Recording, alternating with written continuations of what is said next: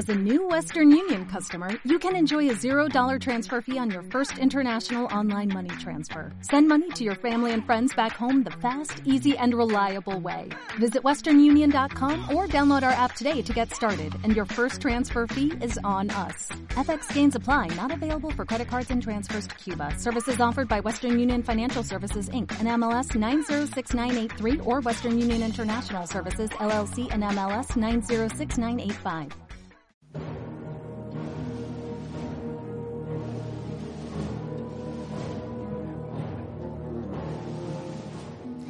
Bienvenidos a Stormcraft, el podcast donde vas a encontrar todo lo que vos querés saber sobre las grandes franquicias de nuestro gran amigo Blizzard. Y como de costumbre tenemos un programón y estoy acompañado de grandes eruditos del tema. Mirá cómo los presento hoy, ¿eh? Vamos a pasar a presentar el primero porque tenemos un programa rápido, rápido, rápido. El señor que te viene a explicar muchas cosas, el, profesor del Overwatch, como me gusta llamarlo a veces, el señor Mauro Morfianat. ¿Cómo andás, Mauro? ¿Y qué nos vas a hablar hoy? Hoy vamos a hablar un ratito todos juntos sobre la última semana de la Overwatch League, donde terminó la primera fase de la primera temporada. Y después, eh, después de una pequeña pausa, eh, en donde vamos a hablar de otros temas con, bueno, con lo que vas a presentar vos. Exacto. Eh, vamos a volver a hablar de, bueno, vamos a hacer un poquito de autoayuda del Overwatch y aprender a leer partidas propias y ajenas Muy bien. para ver si le sacamos más jugo a nuestras pocas horas de juego, este eh, caótico hace. juego. Sí. Así es. Pasamos con el señor eh, de los, las manos mágicas, los dedos rápidos, el señor que te edita una foto en segundos, el cómic release de la mesa, el señor Rodrigo alias Peperino. ¿Cómo anda, Rodrigo? Todo bien, Jesus, vos. Todo bien, todo en orden. ¿Qué tenemos para hoy? Bueno, y vamos a hablar un poco de, de la StarCraft. Está un poco dejado el tema, así que vamos a hablar un Bueno, poquito por de. parte de Blizzard está dejado. Sí, obviamente. Eh, vamos a hablar un poco de historia, vamos a hablar un poco de los Terran, quiénes son, de dónde vienen y bueno, Somos, somos los otros. somos nosotros. Muy bien. Lo tenemos al tercer integrante de la mesa, el Nick Fury, como nos gusta llamarlo, el que nos juntó a todos, porque estábamos todos desperdigados por la ciudad de Buenos Aires, señor Fabián Ruiz. ¿Cómo anda? ¿Cómo anda, estimado Jesus? ¿Todo, ¿Todo bien? Tanto tiempo. Tanto tiempo. Volvimos. Usted- Ustedes no saben, pero bueno, cada tanto nos tomamos como mucho tiempo entre programa y programa, pero bueno, esto es así, esto como son como los juegos de ¿Vacaciones? Blizzard. Puede, ponele que sí, vacaciones, ponele que sí. Pero vamos, ya vamos a agarrar ritmo. Prometemos este año 2018 tener un ritmo un poquito más consistente, ¿no es así? Vamos Muy- a ver, vamos a Prometemos hacerlo. intentar. Bueno, No, no, vamos a hacerlo. ¿no? Vamos, ¿Cómo prometemos? nada que tenemos tenemos audiencia, parece que no, pero tenemos bastante audiencia, así que De ya a poquito, de a poquito se va va, sumando. va queriendo, va queriendo. Y lo tenemos al Señor en los cielos, que volvió a los cielos, nos dejó de nuestro, mu- nuestro tercer mundista eh, plano terrenal acá y se fue a, la- a los, a los cielos de Princeton, el señor, el estadista Turbocrema, alias Stefano, o al revés, mejor dicho, por lo dije al revés. ¿Cómo anda, Stefano? Todo bien, ¿y vos, Jesús? ¿Todo bien? ¿Qué contás? ¿Todo bien por Acá allá? Espero que no se me escuche mucho peor a 10.000 kilómetros de distancia que ahí estando al lado tuyo. Y esta tarde vamos a hablar un poco de Hearthstone. Es dejar un parche bastante grande que salió la semana pasada, o hace unos días más, depende de cuándo salga el progra- programa. Sí. Y No vamos a ver fechas. cómo cambió la experiencia competitiva a partir de unos cambios que hizo Blizzard al sistema de arranque en general y también los efectos de los nerfs sobre ciertas cartas en la, en la meta competitiva. Muy bien, eso para más tarde lo vamos a tener el señor Estefano contándonos todo eso. Y vamos a pasar a la primera sección de la tarde, de la noche, del día, de lo que sea, donde estén escuchando en este momento. Que vamos, es un work in progress. El nombre vamos a ponerle la escuelita de. No, no, ahora vamos a hablar de la Overwatch League. Ah, el Overwatch, Overwatch League. Sí, sí. El ah, Overwatch verdad. League. Tenés razón, tenés razón. Perdoname, pero Eso que lo tengo anotado acá. ¿eh? vamos a hacer- un. Disculpa, motín. disculpa. Por favor, eh, ilumínenos qué pasó con la liga de Overwatch. Eh, no, yo proponía que, bueno, charlemos un poco, a ver, en base a lo Dale. que cada uno pudo ver. Yo no pude ver todas las partidas ni a patadas de la primera fase de Overwatch League. Tenés que invertirle demasiado tiempo. Eh, sí, la verdad que, o sea, Blizzard apostó por sobrecargar nuestras semanas. O sea, todas las semanas de miércoles a sábado tenemos partidos todos los días. Todos los teams, que son 12 hasta ahora, juegan dos veces por semana. Así que tenemos, aún si nos gusta un solo team o dos, tenemos bastantes partidas para ver. Y esta última semana estuvo más cargada que de costumbre porque terminaba lo que ellos llaman la primera fase, que estuvo compuesta por cinco semanas. Las anteriores cinco semanas se jugó la primera fase de la World League. Terminó, eh, digamos, en algún momento, pero para nosotros ayer. Sí, sí, sí, sí. sí. Eh, Y terminó con, eh, después de la- los partidos de la temporada, terminó, o, o de la fase, terminó con lo que ellos, los Yankees llaman playoffs. Que, bueno, en la página de la World League en castellano están como eh, partidos por el título. Pero que es el, el- la estructura, al principio fue por puntos y después se transformó en playoff o cómo era la, la movida. Claro, los primeros, los primeros tres de la temporada usual, que esos puntos se mantienen hacia la segunda fase, o sea, es acumulativo, eh, pero ha- hacen como un resultado parcial. Los primeros tres hasta ayer, eh, no, antes de ayer, perdón, eh, los, primeros de, ah, los primeros tres jugaban entre sí para ver quién se quedaba con 100 mil dólares. Ok, que esos fueron, eh, ¿qué equipos? Terminaron quedando primero eh, New York Excelsior. Eh, después, en segundo lugar, pasando a último momento eh, al segundo puesto, Houston Outlaws, que le ganó a Boston Uprising unas horas antes. Y en tercer puesto quedó el que venía segundo tranquilo hace rato, que era London Spitfire. O sea, quedaron por igualdad de, de partidos ganados y perdidos, pero por diferencia de mapas. O sea, se, jugaron el segundo y tercer, y tercer puesto. Bien. Y la estructura de eso. O sea, primero hablemos un poco cómo terminó la temporada dale, dale, inicial. contanos. Eh, hubo varias sorpresas para lo que, bueno, nosotros veníamos hablando y el- todo el mundo, toda la gente que comentaba lo que iba a ser la, la World Rush League, sobre los equipos que les iba a ir bien, lo que les iba a ir mal. Bueno, ¿Cuáles eran los favoritos y cuáles eran de los que no se esperaba nada? hay favoritos que eh, no dieron sorpresas, hay favoritos que sí. O sea, todos hablábamos de Seoul Dynasty como un, uno favorito. sí, un favorito, un candidato a la temporada en general, no solamente esta fase. Que creo que arrancó bien, ¿no? Arrancó muy bien, arrancó invicto siete fechas más o menos, eh, pero terminó quedando quinto. O sea, Bueno. nadie esperaba eso. Eh, después da la Fuel, que por lo menos la gente le da cuarto, quinto lugar, o sea, o si no, y un posible segundo puesto, o algo así, después de, de Seúl, o sea, compitiendo más o menos parecido con, con Excelsior y London Spitfire, terminó quedando décimo. Bien. Eh, no, eh, sí, décimo. Porque onceavo quedó Florida Mayhem.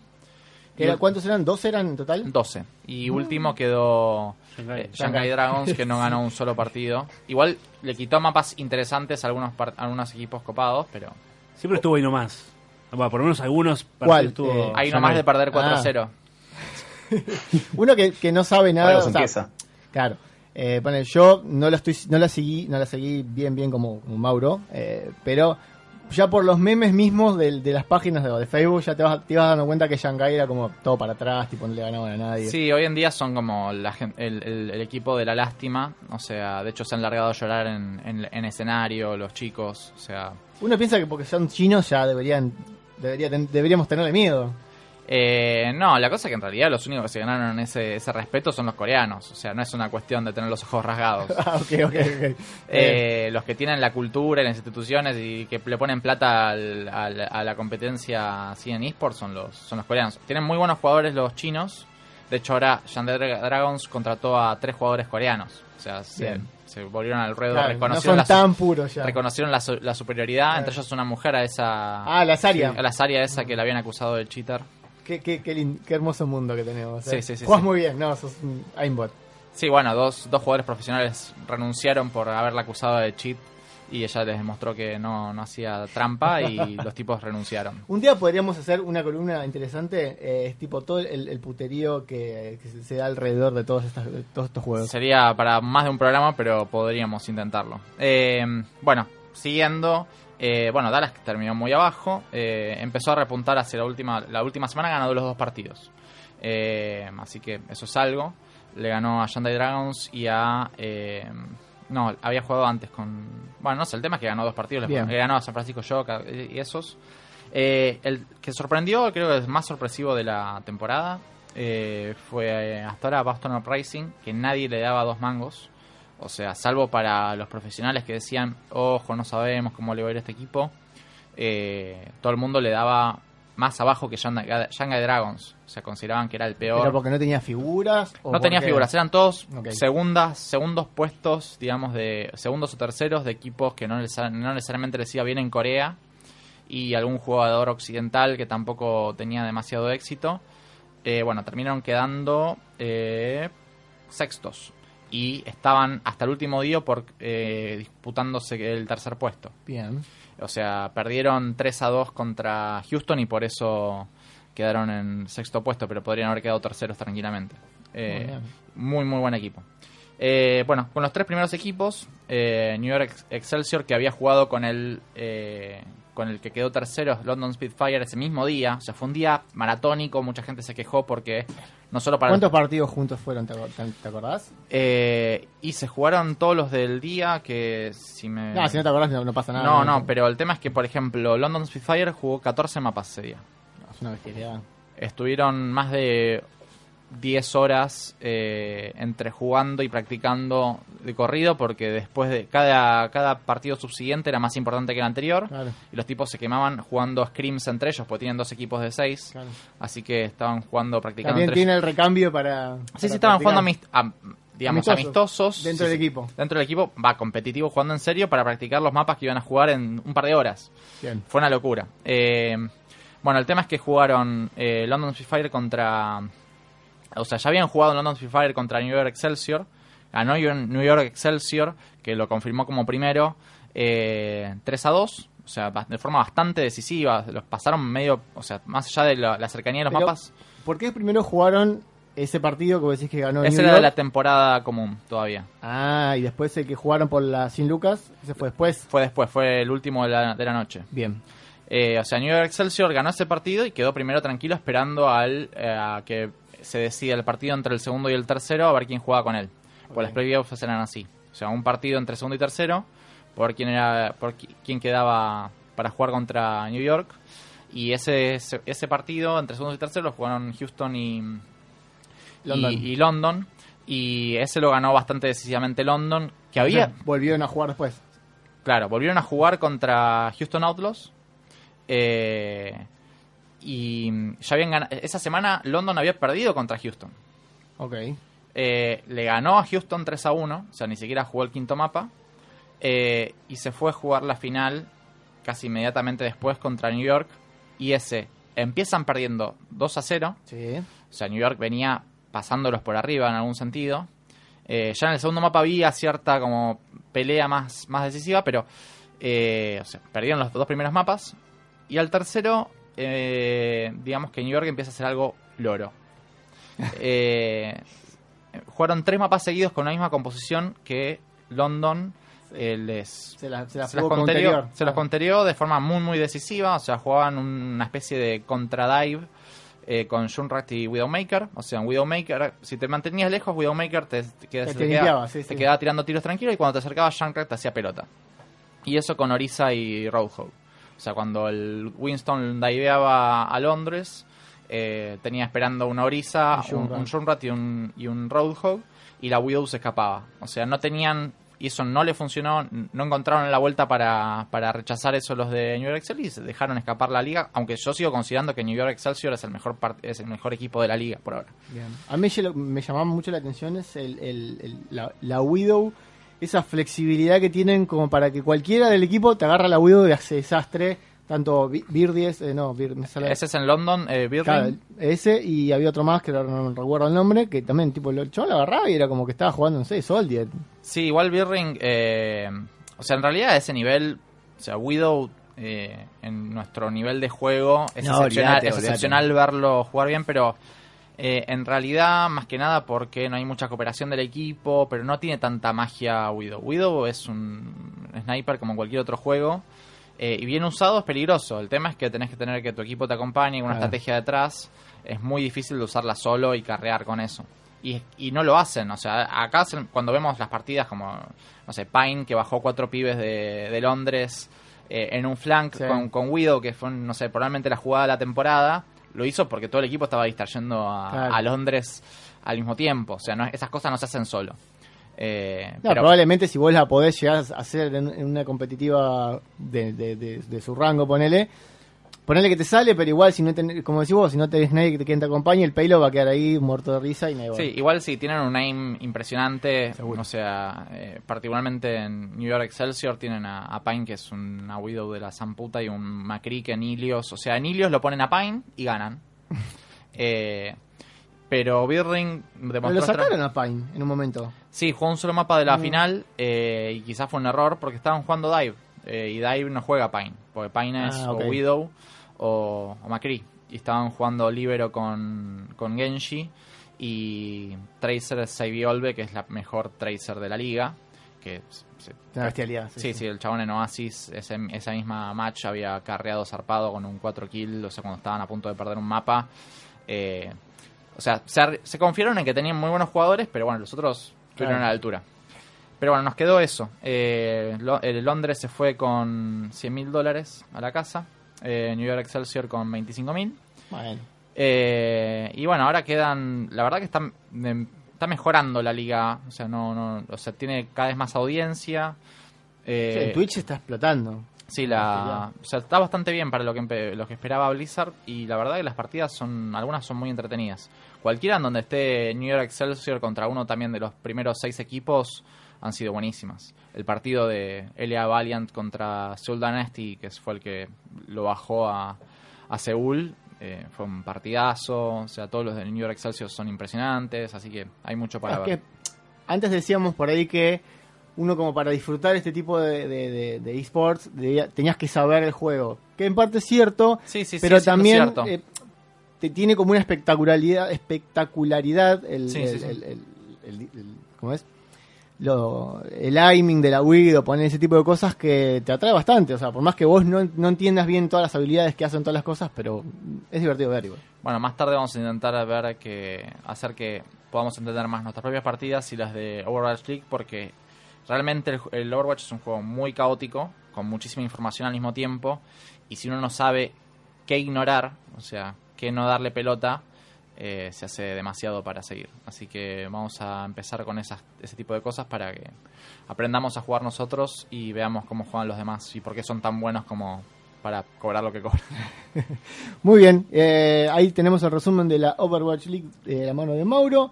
Y ahora vamos a pasar al Hearthstone con nuestro amigo Turbo Crema, que está en Sprinceton desde la distancia, que nos va a contar algo de Hearthstone, de los cambios en la meta.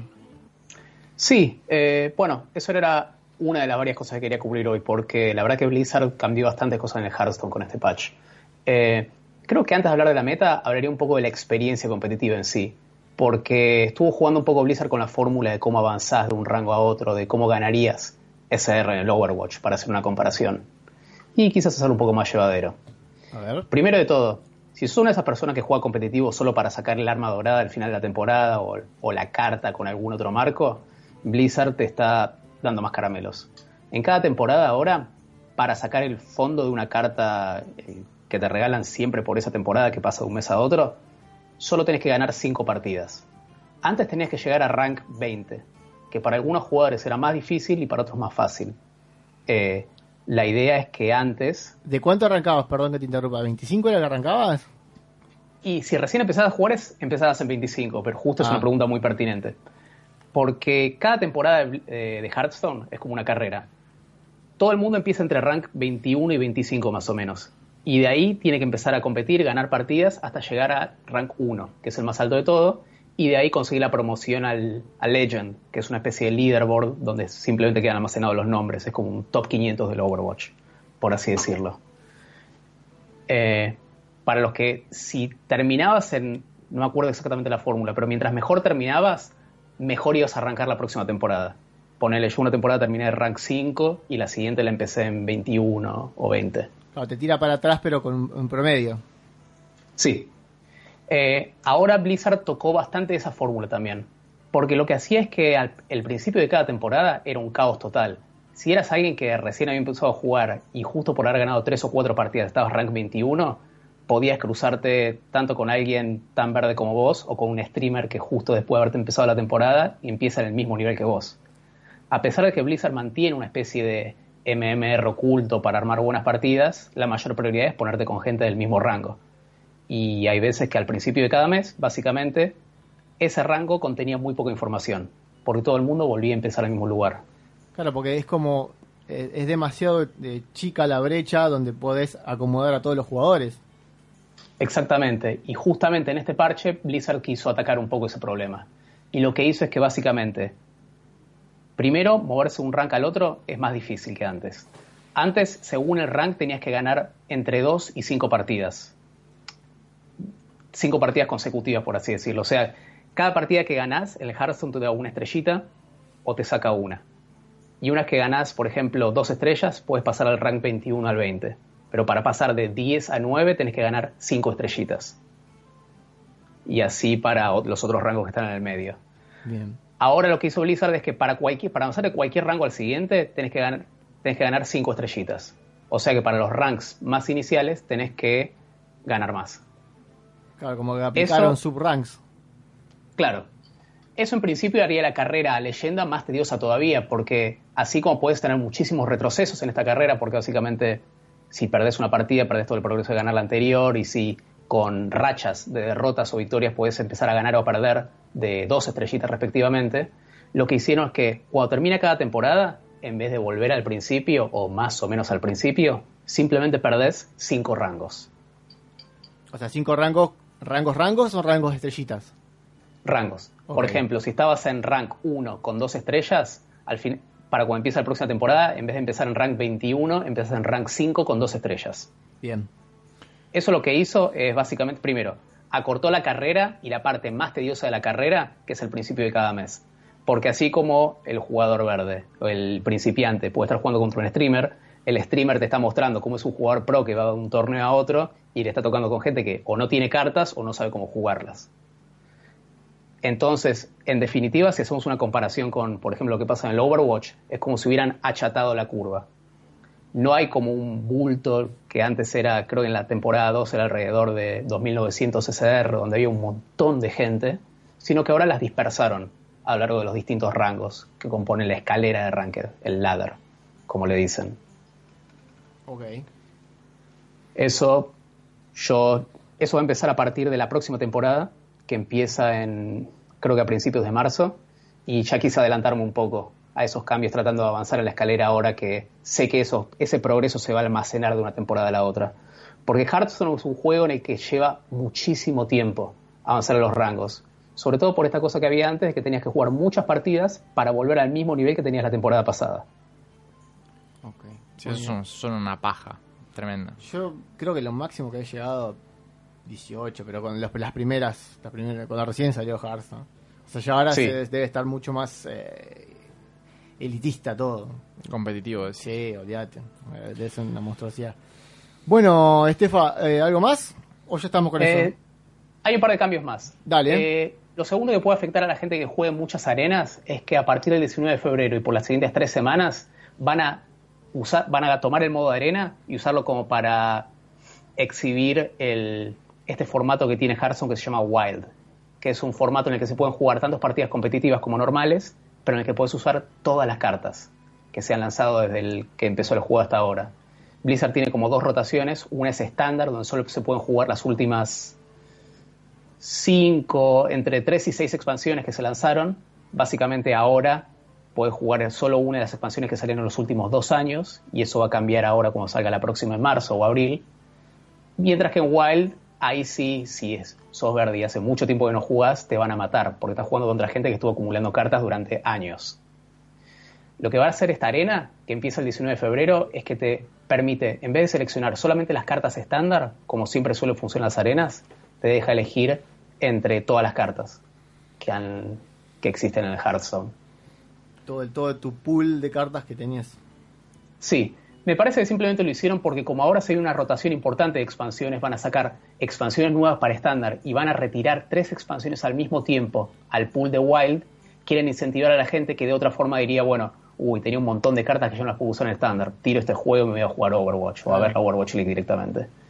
Quieren darle, quieren incentivar a esa gente que explore el formato Wild, salvaje, y una de las cosas con las que quieren meterlos es con estas arenas. Pero ese formato Wild, perdón, eh, ese formato Wild no está como orientado a lo que va a ser el competitivo de torneos, ¿no es cierto? No tiene tantos torneos, pero sí tiene una escalera competitiva, por así decirlo. Ok. Blizzard mantiene al mismo tiempo un ladder wild y un ladder estándar. Lo único es que concretamente wild atrae menos atención, no hay mucha gente investigando la meta, por lo que no se desarrolló una meta, por así decirlo, o no se desarrolló una meta tan estable como en estándar, y definitivamente está menos cubierta en torneos. Ok, muy bien. Y debe ser un quilombo la cantidad Sí, de cartas. Encima, un montón de cartas que ya Blizzard ni se preocupa en balancear, más, asumo. Ah, además tenés... Y el tema es que el balance, uno de los balances que, que vamos a discutir más adelante está pensado para Wild, porque nerfearon una carta que está a punto de llegar a Wild. Pero el tema es que las interacciones entre cartas explotan. Hay cartas que se olvidan que existían, que cuando mezclas con, no sé, sacar una carta de tu mazo que además tiene carga y puede pegarle directamente a la cara del enemigo, eh, se vuelve una fruta total.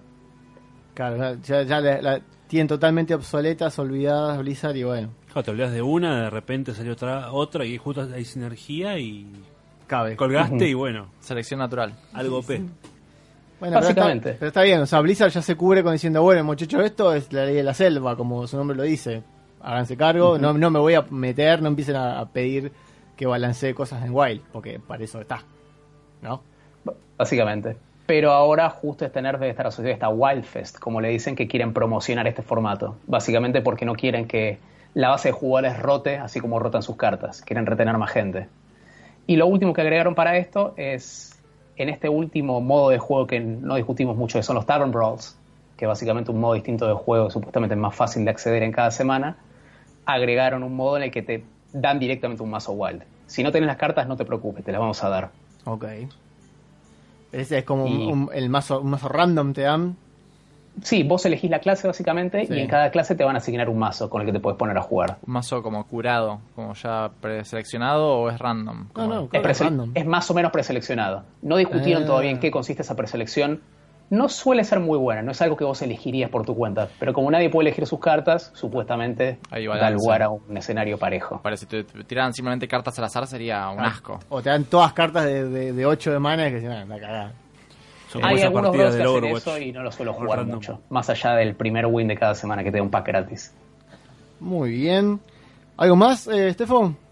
Eh, quizás quería cubrir muy brevemente los nerfs que le hicieron una serie de cartas, porque eso lo quería cubrir más en el capítulo que viene, o más bien las repercusiones sobre la meta. Dale. Eh, lo que hizo Blizzard básicamente es tomar un arquetipo que es, domina absolutamente la meta, que es el Priest Razakus, que combina que es una especie de combo, pero también un mazo de control que combina los efectos muy potentes de cartas como Shadow Reaper Anduin, que es el Death Knight de Priest, que le permite básicamente refrescar el poder heroico cada vez que juega una carta, con Raza de Chain, que es una carta que hacía que el mismo poder cueste cero de maná en cada turno.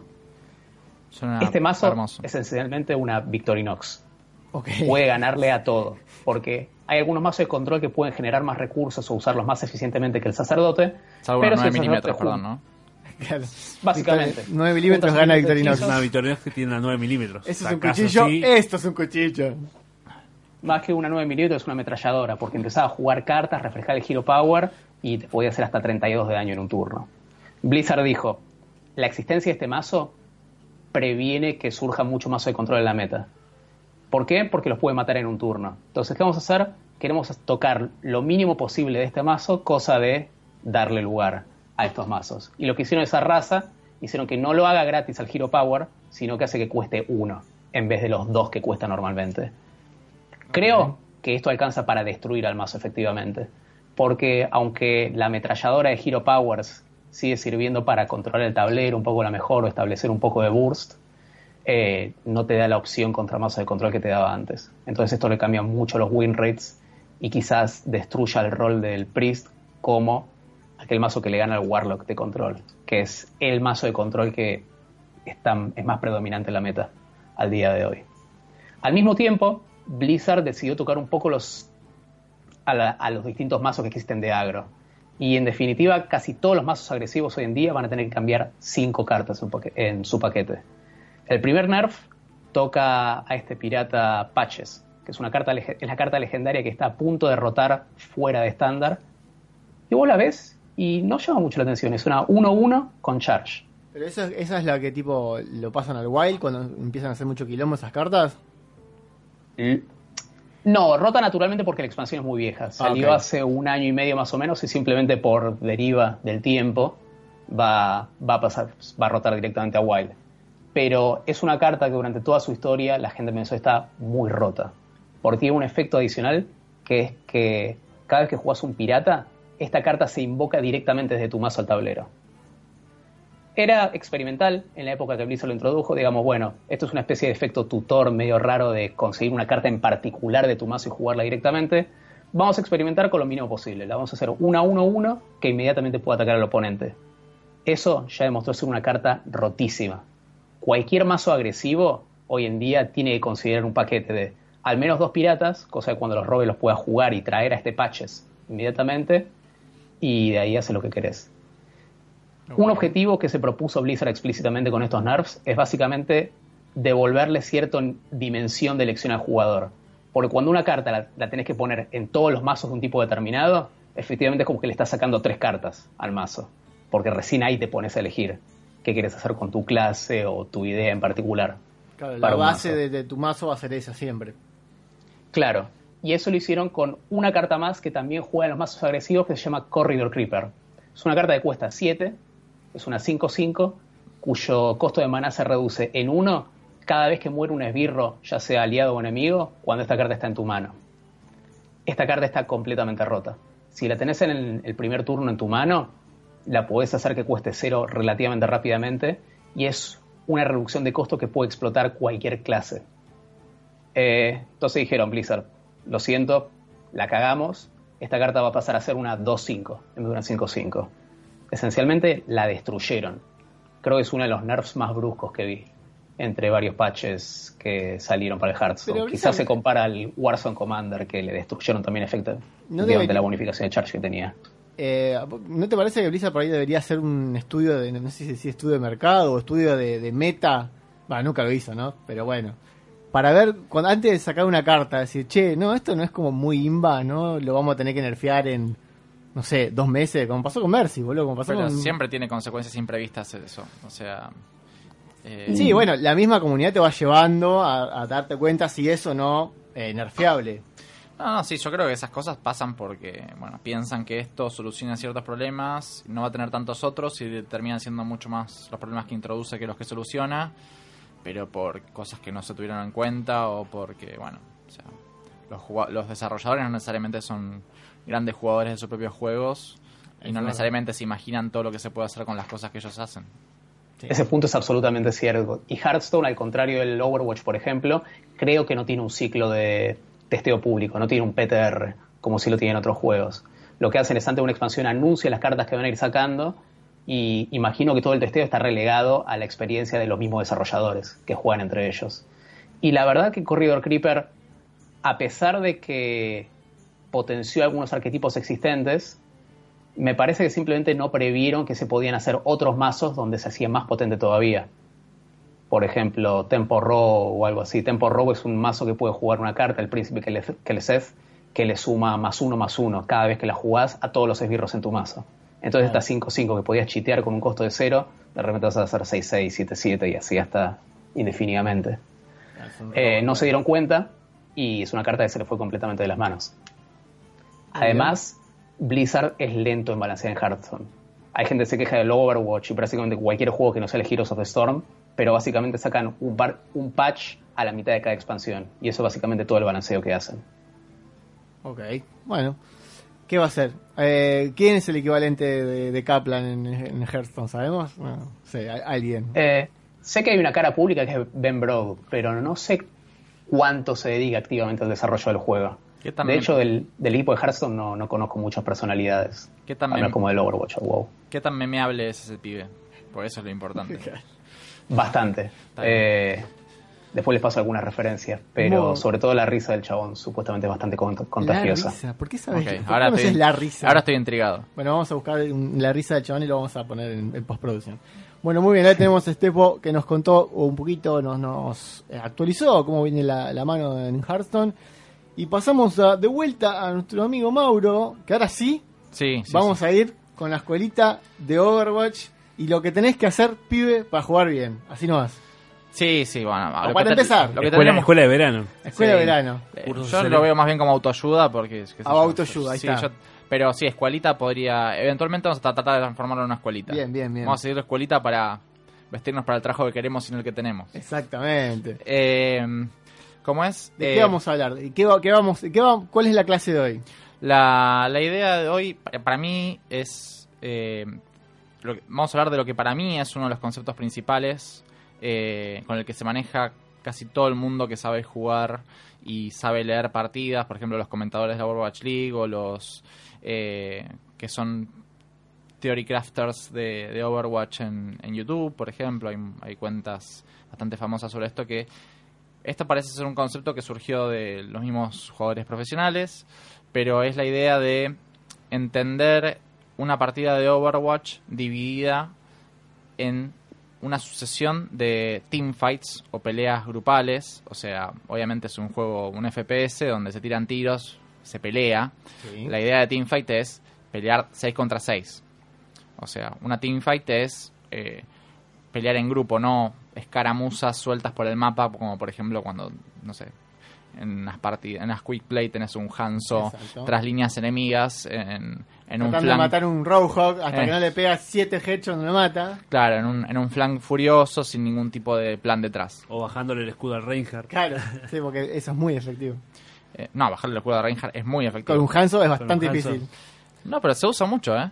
¿Y cómo haces, boludo? ¿Cómo? 28 flechas le tenés que tirar. Bueno, pero es spam. Todo eso sirve, o sea, las, las tira rapidísimo, así que... Bueno, la próxima vez que me caguen a puteadas voy a decir, mi amigo Mauro me dijo que yo le puedo bajar el escudo a Reinhardt con Hanzo. Eh, no, vos solo no. Ah, bueno, yo Pero- te Bueno, estamos, solo. sí, en un caso así, un tipo alejado, bajándole. Claro. No, bueno, uno contra uno va a ganar el Ah, no, no, medio una teamfight, bueno. No sí, sé, esto está grabado. me- al- Mauro me avala, listo. Eventualmente se va a Bueno, romper. si tenés un Reinhardt adelante, dispararle el shield no es una mala idea, pero lo dejamos para otro día. Eh, el tema es que el juego, el juego es muy confuso, muy, muy caótico. Hay un montón de, información irrelevante eh, para lo que queremos hacer en cada momento o para lo que queremos ver que está haciendo otro, eh, que tenemos que saber discriminar para poder ignorarla justamente. Y eso requiere que sepamos qué cosas sí mirar. Eh, lo que hay que mirar es, por ejemplo, conceptos como este. El concepto de teamfight te permite eh, dividir eh, en porciones manejables una partida de Overwatch. O sea, que no tengan que ver con, bueno, pasaron 50 segundos de la partida, que nadie se está fijando el reloj. Porque... Salvo sal- en overtime. salvo en overtime o ese tipo de cosas. O sea, uno ve el reloj cuando sale de- del spawn, pero después es como que no es una no te sirve para muchas cosas el tiempo, salvo para, bueno, sé que nos quedan. O sea, en realidad el tiempo se puede aprovechar cuando uno lo pone en relación justamente con las teamfights, porque una vez que sabes más o menos cuánto tiempo dura una teamfight, vos podés decir, bueno, nos quedan dos o tres peleas más. Eh, y en base a eso, bueno, puedes decir qué ultis usar, qué ultis probablemente te usen en contra y ese tipo de cosas. Eh, aparte, una teamfight se puede subdividir. O sea, no es lo mismo cuando empieza una teamfight, que es cuando las seis personas empiezan. Por ejemplo, generalmente el que defiende espera al equipo que ataca que inicie la pelea. Eh, vamos a llamarle peleas porque hablamos castellano, pero se le dice teamfight en general.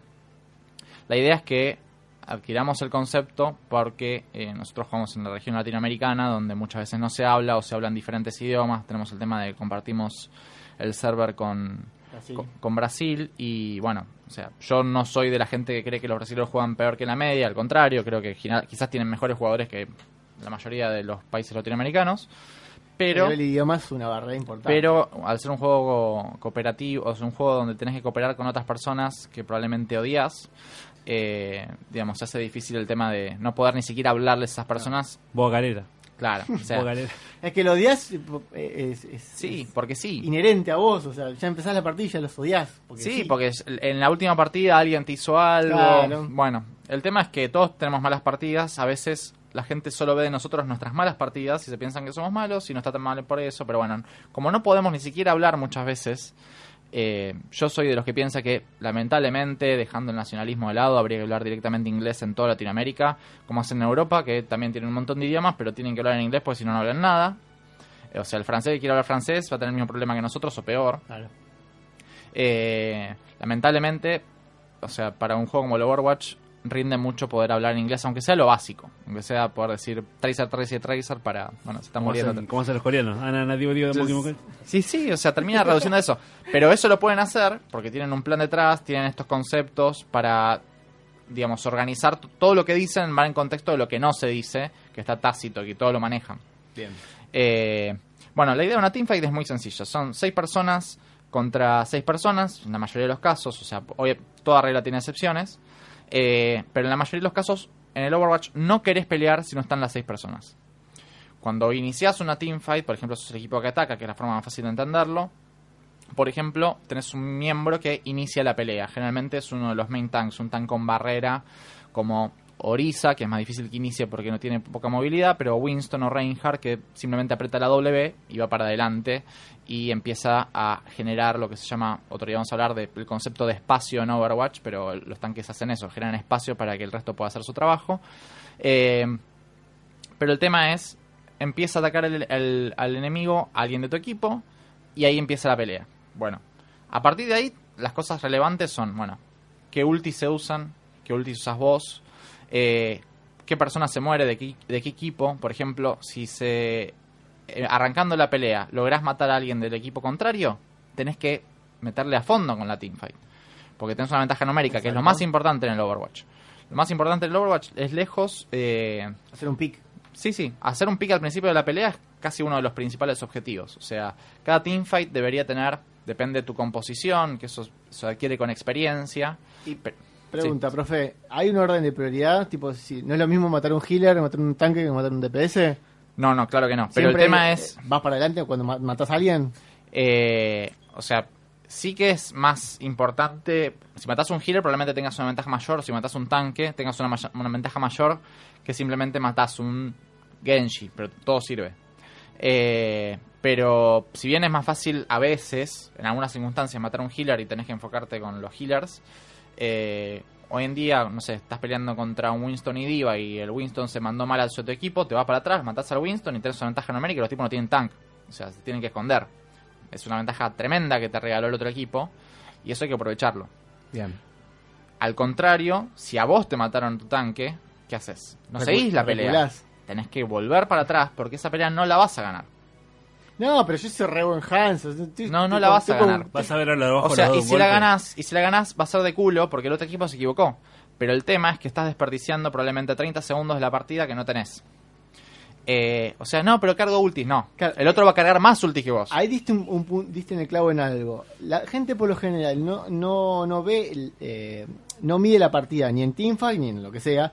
Lo mide en kills. Ah, yo maté tanta gente, pero por ahí no, No me el tiempo que estás perdiendo entre que vos te mataron, volviste al spawn, te volviste a llegar a la pelea. Eso es muy importante. Sí, no sirve para nada. De hecho, una, una, si te va muy bien en una partida, probablemente tengas pocas kills. Que es un poco lo que, o sea, lo que hablamos en el anterior capítulo, que Blizzard legitimó esa idea diciendo, bueno, eh, ahora ya no importa tu Los rendimiento, tu rendimiento individual, importa que ganes.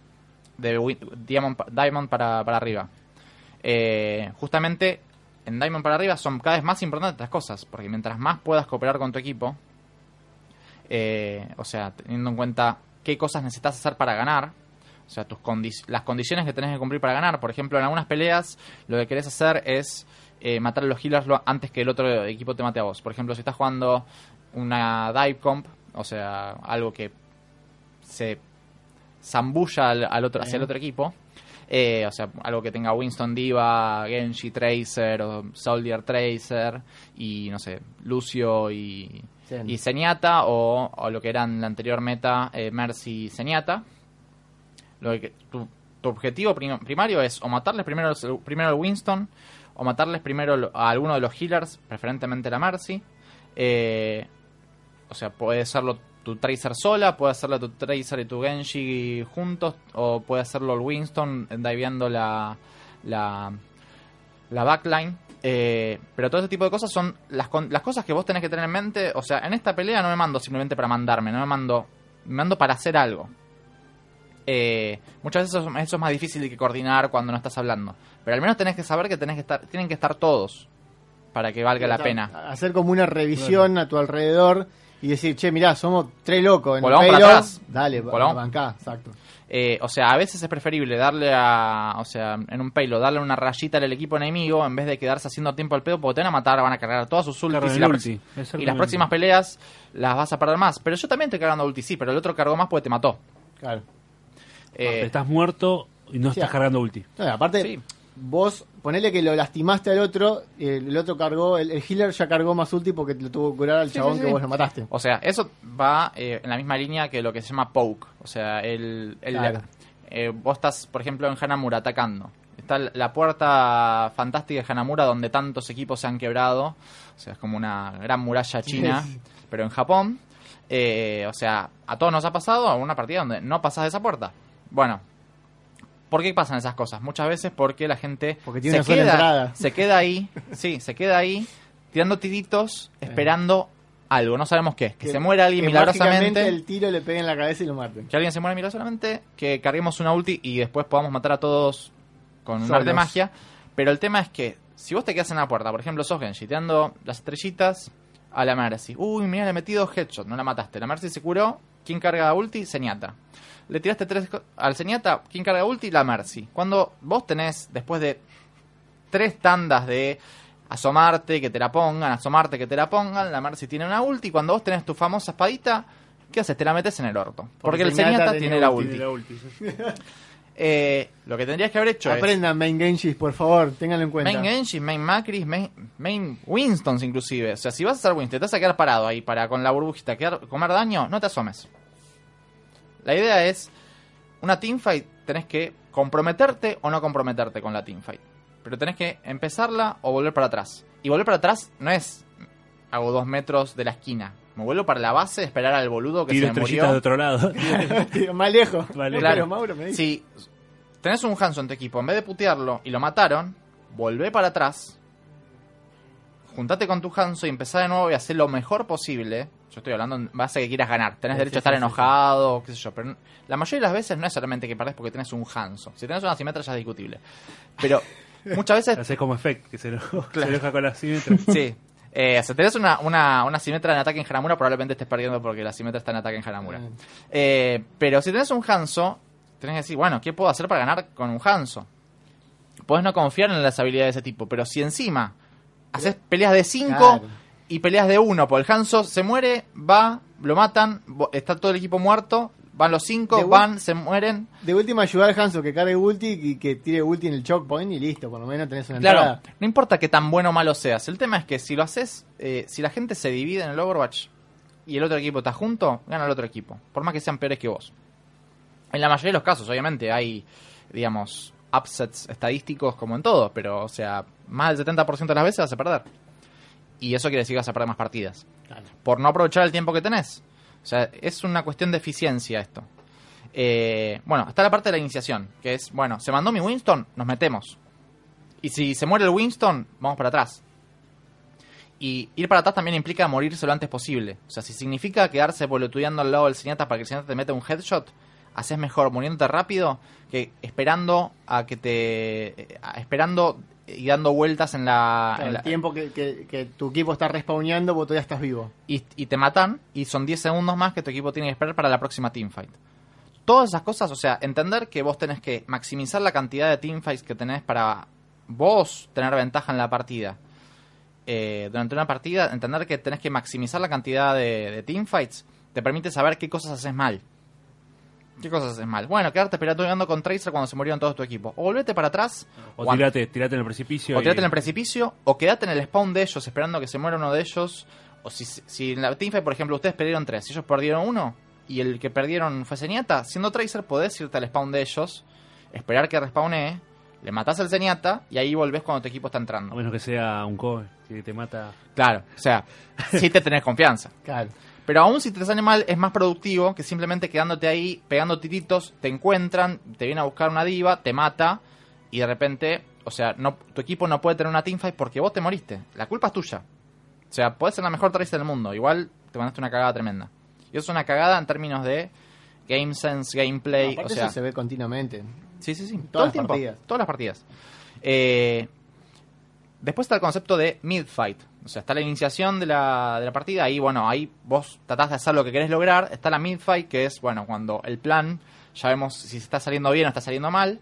Se Pero mandaron cuando- todos. Claro, es una si llegaste a la mid-fight, quiere decir que no está tan mal ni está tan bien. Está todo ahí en el aire de que no sabes si va para, para adelante la cosa o va para atrás. O sea, probablemente el equipo de ellos perdió a alguien, tu equipo perdió a alguien. Capaz que perdiste uno más vos, pero capaz que se puede remontar. El tema es que si no lograste nada y perdiste dos, ya se terminó. Tenés que morirte o volver para atrás lo antes posible. Siempre pensando en gastar la menor cantidad de tiempo posible en volver a estar los seis juntos atacando. Bien. Eh, En la mid-fight, ahí tenés que evaluar cuántas ultis usás. La idea de, bueno, después vamos a hablar del, del, del ult management, o sea, cómo saber leer la La partida para economía de ultis. Claro, o sea, eh, hay buenos Genshis que capaz se como Shadowborn que se guardan una Blade en situaciones donde la mayoría de los Genshis, inclusive profesionales, lo hubieran tirado tres veces. Y el tipo la guarda para decir, bueno, acá sí o sí tengo que, tirar un- tengo que tener una Blade y la tira ahí. O sea que en ese tiempo podría haber cargado tres. Podría haber cargado dos, ponele, y el tipo no tira dos, porque prefiere tirar una y tenerla cuando la necesita realmente. Eso es una decisión personal, pero el tema es que sabes que tenés, tenés que saber que estás haciendo una decisión. ¿Y cuánto? Y vos ten- sabés cuánto tardás en cargar una ulti. que tenías la opción, o sea, qué significa para tu equipo. Todo eso te permite leer y te permite ver partidas de Overwatch League, por ejemplo. O sea, si vos sabes, bueno, muchas veces mucha gente no se fija en cosas que no tienen no tienen mucha importancia, como, ah, mira, este equipo perdió al Zenyatta, pero ganó la, la, la- la- la pelea, pero ¿por qué la ganó? Bueno, esas cosas tienen que ver con cómo los, los equipos profesionales piensan las teamfights. Eh, muchas veces perder a tu Zenyatta tiene sentido porque mientras te matan a tu Zenyatta lo dejas ahí y le mataste tres al otro equipo. Y ganaste igual. Claro. El tema es que muchas veces vas a ver que los equipos profesionales le matan uno y vuelven para atrás. Ah, no, pero si estaba el Genji con ulti, qué sé yo, ¿por qué volvió para atrás? Y volvió para atrás porque la, la ulti se la va a meter en el orto, porque el que se murió es el Zenyatta, o, se- o no importa quién se murió, o sea, tenés uno menos. Claro.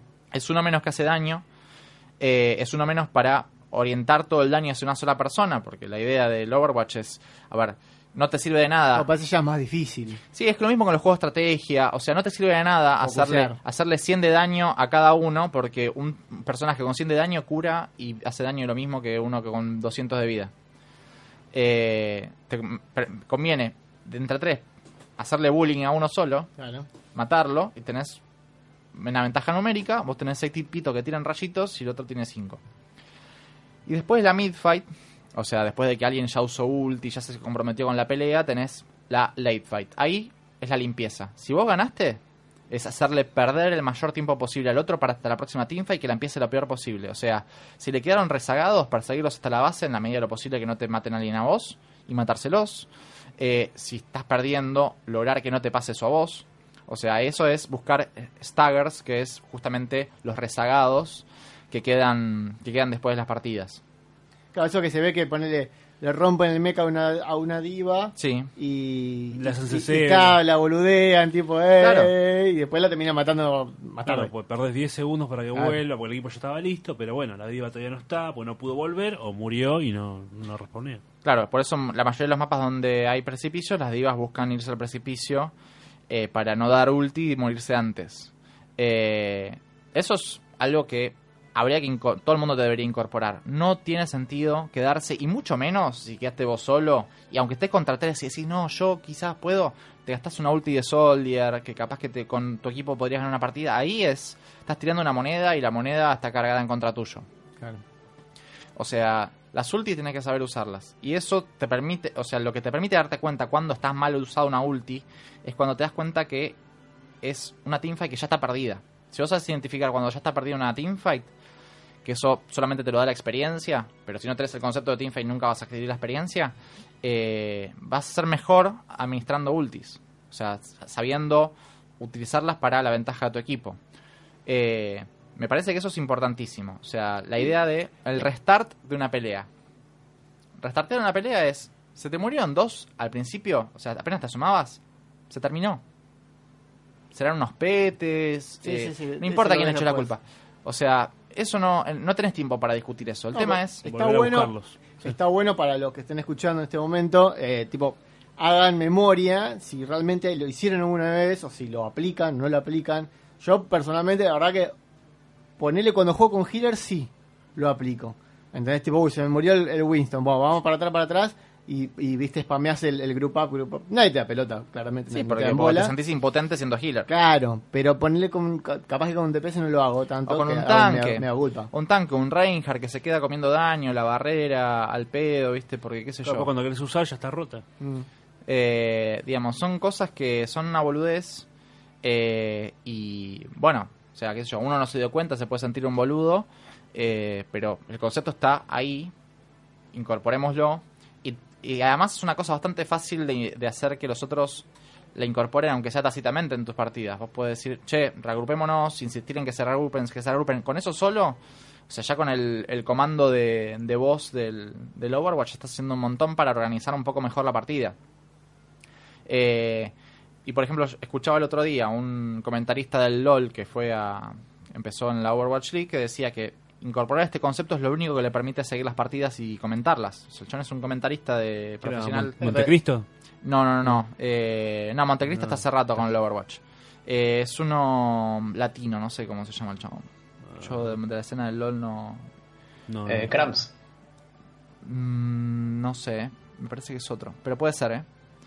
Igual Eh, el concepto de teamfight también está incorporado en el LoL y en el Dota. O sea, Seguramente, se- seguramente el tema es que en el Overwatch, eh, al ser un FPS, qué sé yo, la gente está acostumbrada a venir, de, no sé, del Counter-Strike, donde, digamos, la teamfight es- está- está- no se juega todos juntos. O sea, tenés Uno que va por A, lugar, otro allá en otro Sí, riel. O sea, cada uno costado. maneja un, un- sonea gente en diferentes lugares. O sea, perder uno no significa que se perdió la cosa, porque uno te puede hacer uno contra tres y te gana la, la ronda. O sea, esas cosas no son tan de FPS. Pero en este sí son de FPS, porque vos necesitas, o sea, sin healer no vas a ganar, sin tanques no vas a ganar.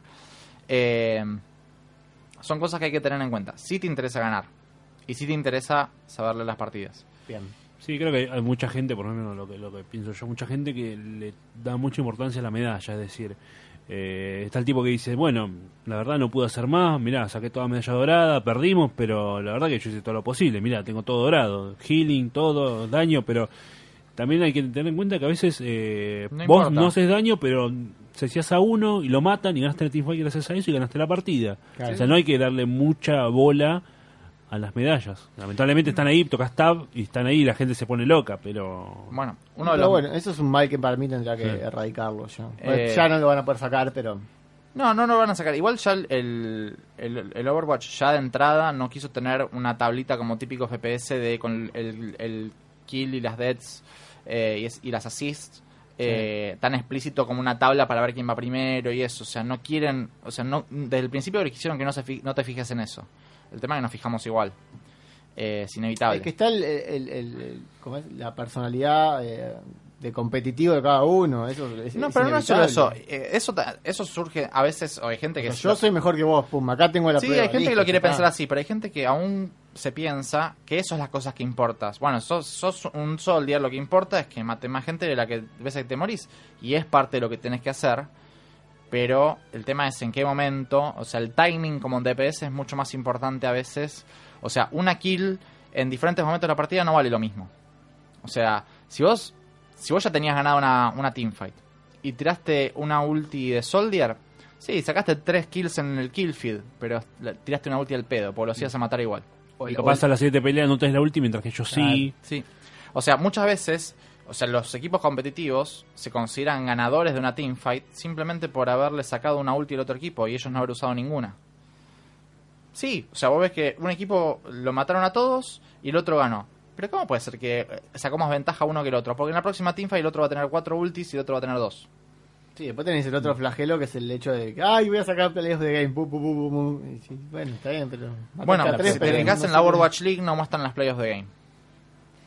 Es verdad. Bueno, tienen, tienen sus replays aparte, pero obviamente... Pero porque- no muestran las playoffs de game porque la pelea de game no significa nada. Es, es, es divertida, qué sé yo, pero... Es más eh, para gastar plata en las intros, nada más. Claro. Eh, o sea, eso, eso es- para los que jugamos casual, obviamente que es una- un componente entretenido porque te da como la, la impresión de que, bueno, alguien seleccionó nuestra jugada, que a veces es una poronga. Eh, pero si vos querés jugar competitivo, no sirve de nada. Bien. No, también tener, por ejemplo, le decía el Soldier, una awareness. Sabés que está una diva, sabés que. Tenés que tener en cuenta si tiró la Matrix, porque vos tirás Sí. la ulti y se te puso al lado, te tiró el Matrix y fuiste. Sí, el Amati o el, o el Rocket. O el, Sí, sí, sí. No, Boost. Eso, eso. eso es más, eh, más de, de- del manejo de ultis que vamos a tratar de hablar la próxima vez en combinación con algunas comps eh, o sea, Básicas. unas comps básicas que podemos utilizar en competitivo eh, junto con el concepto de teamfight permite saber cómo se usan esas comps de forma más fácil. Eh, pero eh, sí las o sea todo todo lo que veamos y lo que se pueda ver en el Overwatch la mayoría tiene que ver todo la mayoría tiene que ver con el concepto de, teamfight. Así lo piensa la mayoría. Por ejemplo para pensar las las ultis. O sea en vez de pensar, bueno, carga una ulti en 3 minutos, eh, por ejemplo, más o menos está establecido que una ulti de Lucio se carga en 2 o 3 teamfights, 2 dos, teamfights y media. Vos sabés que si el Lucio del otro equipo usó una ulti, una barrier en esta teamfight, y vos ganaste o perdiste, lo que sea, hasta dentro de dos, dos o tres teamfights más no va a tener tiempo para, para juntarla. Y ya te descontás que no vas a tener una barrier y podés tirar, por ejemplo, la ulti de, de, Soldier. de Soldier si las otras cosas que pueden counterearla eh, no están. O sea, es un buen momento para tirar. Sabes que, si sabes que el Zenyatta ya tiró su ulti, si sabes que Claro. la, por ejemplo, no es un ulti, pero si sabes que ya la, la diva gastó el Matrix, sabes que ya está ahí o si está lejos, ¿viste? Es Sí, un- por ejemplo, siendo, siendo Genji, eh, o sea, tu ulti sirve para una de dos cosas. O para matar a todos, o para sacarle la ulti a Zenyatta. Porque las ulti de Zenyatta son counter de la de, la de Genji. Vos capaz que le sacás la ulti a Zenyatta porque lo vas a atacar con un sablazo, el Zenyatta pela la ulti y atrás viene el Soler y mata a todos. Eso es una combinación posible. Pero si vos no sabés que eso es una condición que tenés que cumplir y que el otro va a reaccionar a lo que vos hagas, y no lo pensás en términos de, bueno, en la anterior teamfight usó la ulti, o sea, no la va a tener en esta, o sea, puedo ir con, las, con la espada, los voy a matar a todos, o hace rato que el Zenyatta no usa la ulti, tiene que tener seguro, o sea, puedes intentar divearlo, matarlo sin ulti al Zenyatta, o, lo- o lograr que tire la ulti antes de que te tire la Blade, se termina la ulti, tiras la Blade, pero eso tiene que, tenés que llevar la cuenta de qué es lo que viene pasando en la partida. Eh, y bueno, para eso te sirven estas cosas. Eh, bueno, intenten aplicarlo, intenten fijarse si identifican esto en las partidas de Overwatch League o lo que sea y cuéntenos cómo le fue. A mí me sirvió por lo menos.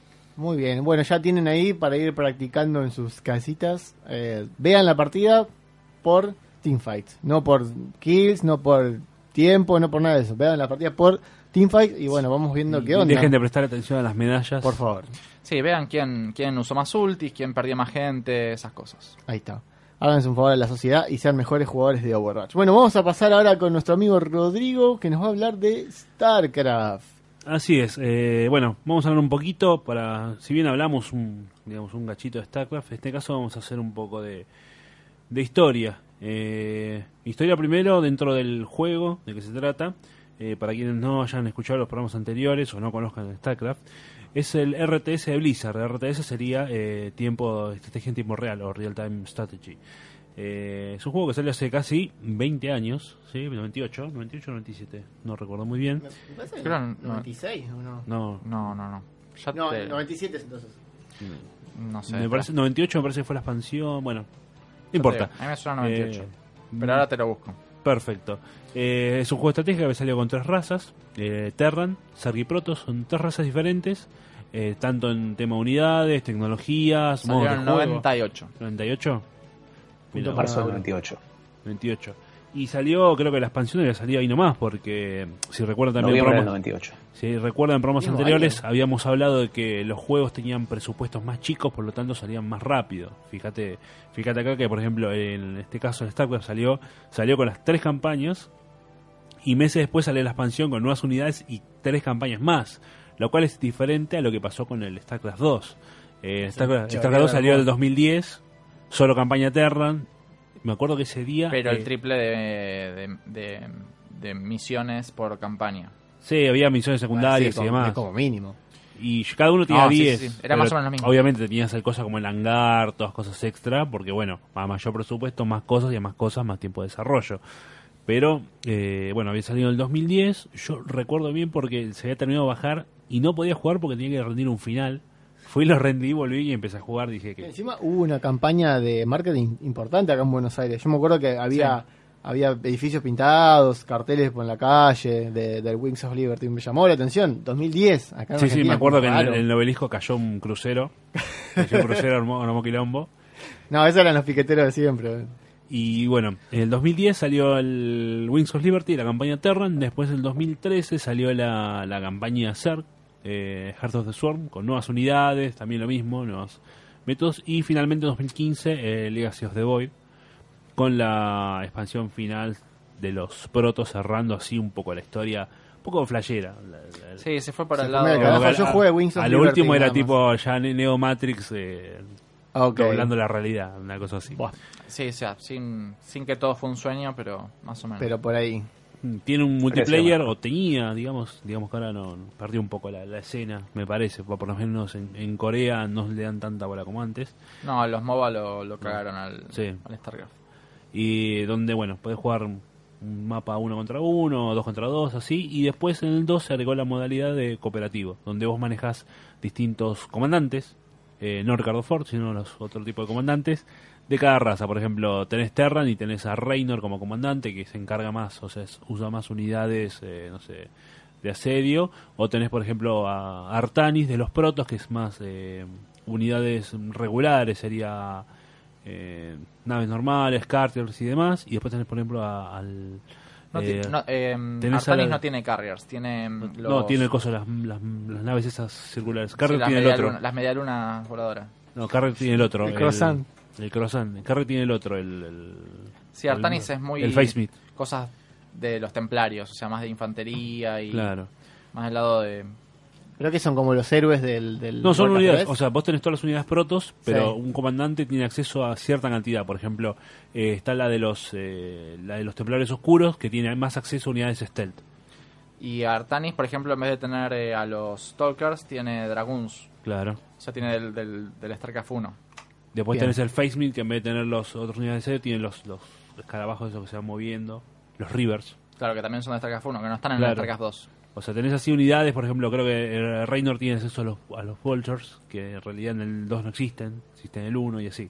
Digamos, son unidades, tenés un- una cantidad de unidades que se van dividiendo según el comandante que quieras. Si vos querés jugar más stealth, usas este comandante. Si querés jugar, por ejemplo, o querés jugar más a los Zerg, eh, en masa, usas esta unidad. Si no, si querés tener más unidades más específicas, esta, o unidades que manejen más habilidades, este. Y bueno, digamos, cada, cada comandante va jugando el estilo de juego.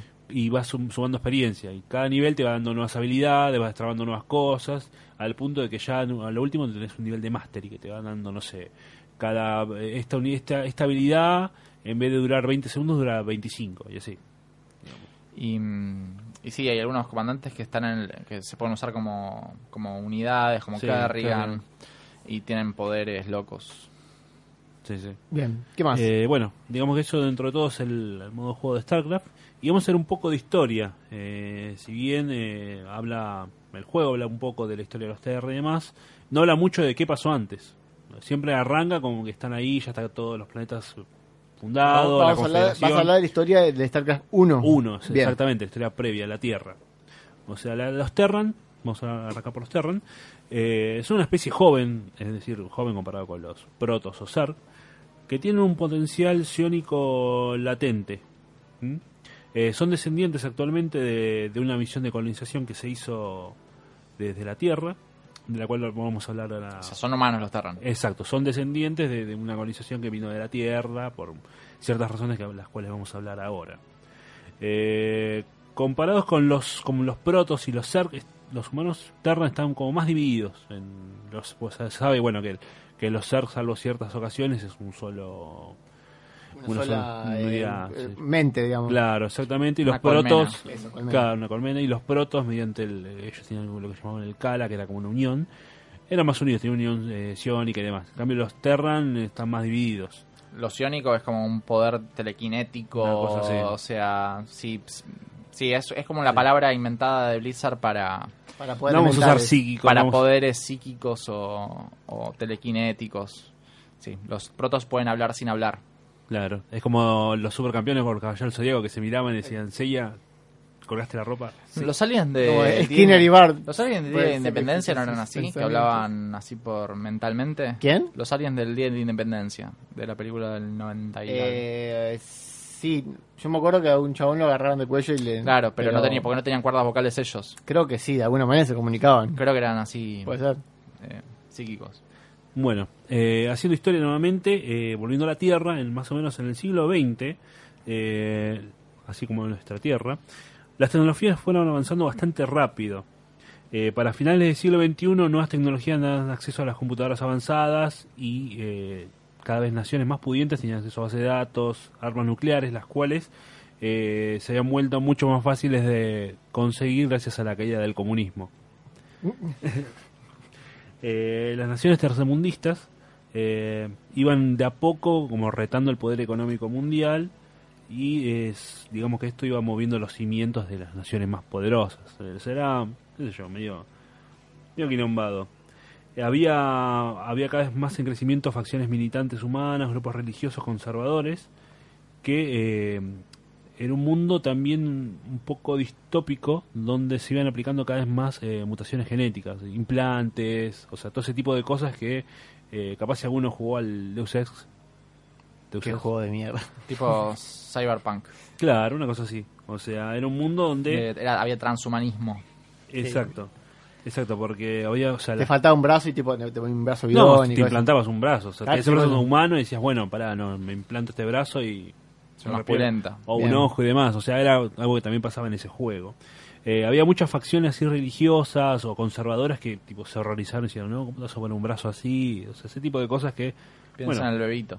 pensar en el bebito. En este Claro. caso sería, no sé, bracito. Colgar bracito si querés, no, si querés tener un brazo humano todavía. El cuerpo, el cuerpo sagrado. Exacto. Eh, esta, este tipo de mutaciones y implantes fue lo que fue, desper- fue despertando un poco de lo que estamos hablando antes. Eh, la telepatía avanzada, todos esos poderes eh, psiónicos. Pero eso, eh, se le despertaron los poderes porque empezaron a, a investigar con eso de implantarse pedazos de cosas o ya Sí, lo sí. tenían. Y estaban, poco estaban poco. dormidos. Bien. O sea, según lo que dice la historia, estaban dormidos. Esto un poco fue despertándolos. Ok. eh, el implantes cerebrales y demás. Sí, es como que hay una, una idea de que a más evolución biológica en el universo tenés más acceso al, lo- a la energía psiónica. Ah, mira vos. Es como- Y eso y no comer carne. No, no, eso no tiene nada que ver. Eh, Sí, igual, sí, no la sé proteína de la carne. acá, tiene- mientras más carnívoro, probablemente tengas más. No sos como los, los eh, como es veganos Los nivel veganos, 5. veganos. No como nada que tenga Claro, mientras tanto, acá en nuestro mundo hay gente que todavía piensa que la Tierra es plana. Pero bueno. Sí. Eh, bueno, como estábamos diciendo, la, tecnología- la tecnología fue creciendo y eh, los líderes mundiales vieron, estaban pensando cómo, cómo hacemos para reducir el crecimiento mundial, porque cada vez iba más, más, más en crecimiento. O Sí, sea, la gente pensaba mucho en el bebito. Exactamente. Claro, o sea, ¿viste? vamos a tener ocho el- vamos a el- repoblar la Tierra, pero ya está poblada. Un poco en el forrito. Claro, eso por no legalizarlo, ¿eh? Exactamente. Lo que habían calculado ellos es que para el 2301 la población sería de 23 mil millones. ¿Qué? Y es, sí. O sea, Ah. el mu- esa tierra, digamos. ¿Para qué año? eso Para esa tierra. Pero vamos a estar mucho antes, me parece. con ese número. Bueno, pero es una tierra donde, Donde ya- se ya controlaron un poquito. se controlaron sí. un poquito. Había muchas guerras. no Era- sé. ¿qué, qué pasó ahí, chicos? Dale. Eh, a esto sumado la contaminación ambiental y la escasez de recursos, daban a entender que se venía una catástrofe inevitable. O sea, no- iba a haber comida, Tenemos que salir a el wifi iba planeta. a estar limitado y, y demás cosas. Eh, muchos, muchos sistemas económicos internacionales redujeron un poco las tensiones al limitar y capitalizar el uso de implantes. Dijeron, bueno, no, no, dos implantes por persona y nada más. Es como los chinos que limitaban Claro, dos hijos. No, creo uno solo. Entre eso, eh, había muchos actos de terrorismo entre las corporaciones de implantes y grupos religiosos, nuevamente trayendo a- al, como hablemos del Deus Ex, que pasaba algo parecido, eh, resultando en acciones a, a lo largo de todo el planeta. O sea, unos tipos religiosos no sé, ponían una bomba en una planta de implantes, lo mismo el otro en una iglesia, cosas así. Una, un balance que ya de a poco se fue, se fue perdiendo pero más o menos eh, a mitad del siglo XXIII se forma eh, la Tierra la Liga de Poderes Unidos. Eh, esta, esta liga fue formada bajo la base de un socialismo iluminado. Muy bien. Eh, digamos que llegaron a cumplir eh, lo que las difuntas Naciones Unidas no, no pudieron lograr, unificar a, a la humanidad. Eh, esta liga estaba conformada por el 93% de la ¿Era, población. era tipo religioso eso? No, no, era Ah, una unión- político. un socialismo iluminado. Llegaron a conformar el 93%. Socialismo y podría ser ilustrado, ¿no? Claro, iluminado. iluminado, bueno, esa- por eso hace un poco de ruido. Eh, estaba conformada por el 93% de las personas de la población de la Tierra, salvo un par de países eh, sudacas que no se prendieron a la moda. nosotros. Siempre, siempre, Sí, siempre. tenemos que estar- ¿Postas son los de Latinoamérica? Sí. Sudamérica. Qué mierda. Cuando prendemos la luz. Eh, para, para ellos eh, había un poco de quilombo todavía, así que recurrieron un, pa- un métodos bastante fascistas para, para mantener el, el orden. Dijeron, bueno, socialismo, vamos a mantener un poquito de fascismo. Total, Ajá. ya que estamos, Eh, así que digamos que en 80 años eh, la liga eh, De la justicia. de la justicia unificada de poderes. Sin buscó- sudacas. sin sudacas. De la liga de los no sudacas. Buscó unificar varias Pero culturas. Paraguay está... No, solamente uno. uno. Neo Paraguay. La, la liga buscó eh, unificar varias culturas de la humanidad erradicando gran cantidad de idiomas. O sea dijeron bueno el, el sueño de Mauro Eh, quedó el inglés como único idioma de la tierra o sea Bueno, la Overwatch, eh, Claro. jugar a Overwatch era mucho más fácil. Era Ya mucho más fácil. el hacha y con, habla en inglés, hijo de puta, habla en inglés. A ver, si, si fuera la lengua franca hoy en día el alemán, diría, aprendamos alemán y nos jodemos, pero... ¿Te acordás que hace 10 años decían que hay que aprender chino? Es Que probablemente haya que aprender No, chino, pero- hay que aprender chino y Bien. brasilero y brasilero portugués No, no. Han dicho hay que aprender portugués. Sí, por lo menos a mí me decían portugués, alemán y, y chino. Bueno, no, pues ese idioma es muy feo. No, Uno más déjame con, con, al- con inglés nomás. Bueno, eh, además de esto, eh, procedieron a prohibir todas las religiones. Piola. Eh, sin embargo, eh, la Porque es el LPU camino a seguir, claramente. El sueño de Mauro, todos en inglés, no Sin hay religión. religiones, sin religiones. Pero el LPU bien. tenía una, un ¿Hay abogados? fan- Creo que los mataron. Bueno, no, yo, yo, yo me quiero mudar. ¿Dónde me, ¿Qué me tomo para Es ir el allá? paraíso. ¿Qué me tomo para ir allá? La tierra prometida. Pero la LPU tenía un fanatismo, eh, tenía como una, una visión, en- una creencia que se basaba en la divinidad de la humanidad. Era como el hombre era Dios. Claro, son ilu- iluminados porque son humanistas. O sea, un socialismo gente, iluminado. gente copada. Eh, y esto dio lugar a erradicar cualquier persona que posee implantes o mutaciones no letales. Es decir, ¿Esto el es humano, es, el socialismo iluminado sin implantes? O sea, que tenía el que humano ser es puro. claro, puro. El humano es divino y puro. ¿Qué hacemos con ese Blanco y implante? puro, bueno, ahí ya no me Pero macho, me falta de la cintura para abajo, me falta todo. Déjame ponerme una prótesis, ¿no? Pum, a la mierda. Claro, eso porque los más, digamos, eh, los más conservadores de esta liga eh, solían decir que la alteración genética y demás corrompía la, o degradaba a la especie humana. Así que los, los líderes pusieron un proyecto eh, llamado Proyecto Purificación, Mm. donde eh, revisaron cada nación y encontraron, eh, capturaron disidentes, hackers, sintéticos, gente con implantes, piratas tecnológicos y criminales de cualquier tipo, como por ejemplo la gente que manda el audio del gemido. Eh, casi 40, casi 400 millones de personas fueron ejecutadas, pero los medios no Ah, dijeron eh, nada. todos- sí, sí, los O medios sea, no dijeron nada. gente, o sea, había, ¿cuánto es? ¿23 mil millones? 23 mil millones. 400 Ah, pero millones. Igual, nada. pero ya habían limpiado antes. Ahí como lo rezagado que Claro. Bueno, qué sé yo. Hicieron, le hicieron la, la que Hoy en decía día- vos, Mauro, con Diva. ¿Cómo? Que el que quedaba dando vuelta, todo ah, toda sí, esa lo- gente, los lo un 400 ratito millones de estaguereados. y después lo mataban. Claro, y bueno, digamos que todo esto pasó y nadie se enteró porque los medios estaban bajo el control de la Igual, LPU. con 23 mil Pero- millones de personas, ¿cuánta gente se muere asfixiada por una tapita de ketchup que se tragó? O sea, 800. La- las estadísticas son un poquito, Sí. ¿entendés? Media, Claro. media ahí turbia. Un asesinato es una tragedia, 400 mil millones es estadística. 400 millones, perdón. Igual vos decís que, que el- el- los medios no decían nada, pero si no era que el 93% de la población era ¿Dónde de estaba ella. Clarín? ¿Dónde estaba Clarín? ¿Eh? Claro, Ahí periodismo tenés, ahí independiente. tenés el monopolio. Sí, ¿viste? Todo, t- está todo Clarín se calla. Todos comprados.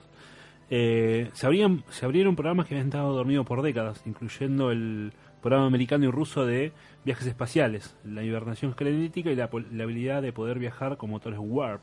Warp. Dieron lugar a un periodo de 40 años donde la LPU fundó colonias eh, en la Luna y varios planetas. O sea, los tipos agarraron, reactivaron todo eso y dijeron, bueno, ahora sí, vamos a viajar.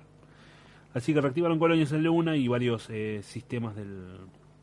como varios planetas del sistema solar. Pero Latinoamérica la terminaron de hacer mierda porque...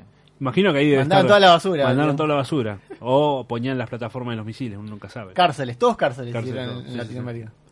Eh, digamos, durante, durante estos años.